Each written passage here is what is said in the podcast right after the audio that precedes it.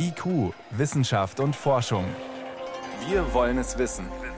Ein Podcast von Bayern 2.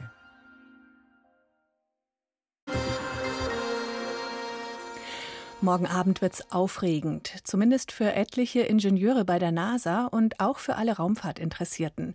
Morgen Abend um kurz vor zehn soll ein Roboter auf dem Mars landen. Perseverance heißt er, auf Deutsch Ausdauer. Und dieser NASA-Roboter soll, wenn alles klappt, in den nächsten Jahren ausdauernd über die Marsoberfläche fahren und wissenschaftliche Untersuchungen machen.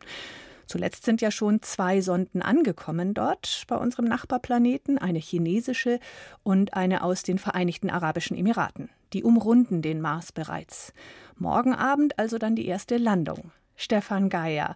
Marslandung, das gilt als Königsdisziplin in der Raumfahrt. Warum?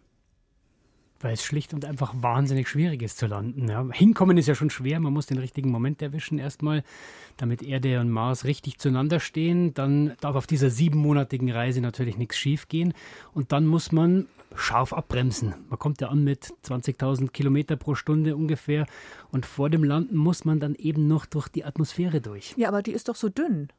Die ist viel dünner als unsere, aber das Problem bleibt, ja, mit dieser Affengeschwindigkeit abbremsen auf Null. Die Atmosphäre hat immer noch genug Teilchen, vor allem CO2, die erzeugen Reibung, da wird es sehr heiß, mehrere hundert Grad. Und ich habe ja im Bauch dieser Kapsel empfindliche Instrumente, die müssen geschützt bleiben.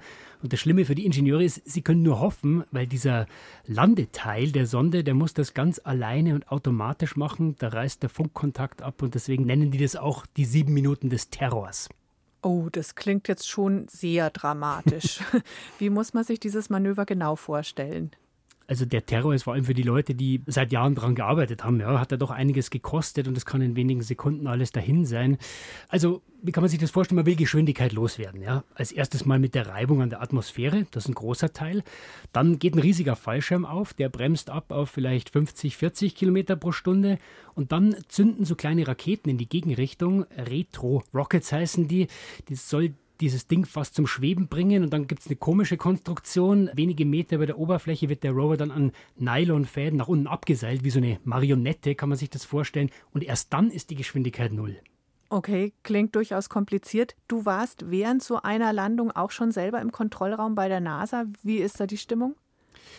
Erstmal sehr geschäftiges Treiben in den Stunden vor der Landung bis kurz vorher und dann wird es plötzlich still mucksmäuschenstill. Ja? Und dann weiß man, diese sieben Minuten des Terrors haben begonnen.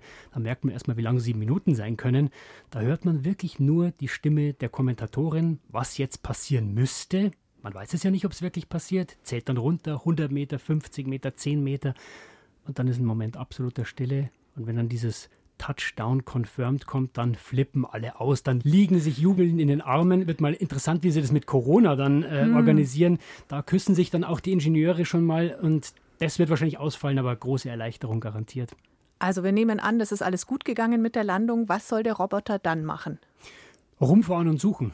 Perseverance ist ja so wie so ein Detektiv auf sechs Rädern, ungefähr so groß wie ein Kleinwagen, vollgestopft mit Technik, 16 Kameras, kleines Chemielabor im Bauch und spannende Instrumente, zum Beispiel eins Sherlock, ein Roboterarm mit auch nochmal einem kleinen Chemielabor vorn dran. Der wird vor allem nach Überbleibseln von Leben suchen. Und dann gibt es noch ein paar technische Spielereien. Eine kleine Drohne soll erstmals über den Mars fliegen. Und dann wollen sie die neue Königsdisziplin, könnte man eigentlich sagen, äh, starten, nämlich Proben zurückbringen, zumindest den ersten Teil. Das heißt, da ist so ein kleiner Köcher im Bauch mit so Röhrchen, da kann man Steine reinfüllen und liegen lassen. Und die nächste Mission, die soll die dann einsammeln und zurückbringen. Und welche Erkenntnisse kann man aus diesen Gesteinen dann gewinnen? Weiß man vorher nie. Wenn es gut läuft, dann finden sie erstmal die richtigen Steine. Die suchen Gesteine mit speziellen Signaturen, chemischen Signaturen. Wenn es sehr gut läuft, dann stecken da tatsächlich Spuren von Leben drin. Und wenn es perfekt läuft, dann finden sie wirklich richtige Fossilien, eindeutig, bereiten wirklich dann mal alles zum Abtransport vor. Der Rover läuft vielleicht mehrere Jahre und vielleicht gibt es auch neue Fragen, die wir heute noch gar nicht wissen.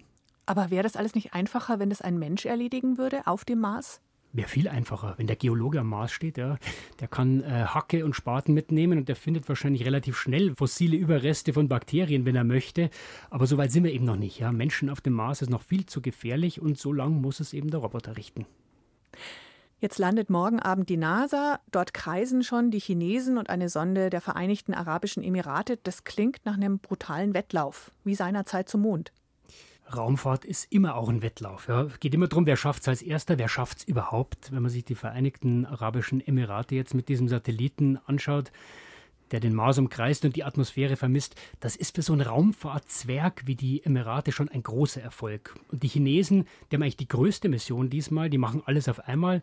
Ein Orbiter, so ein Satellit, dann ein Landegerät soll in zwei Monaten landen und dann soll auch noch ein Roboter aus dem Bauch rausfahren.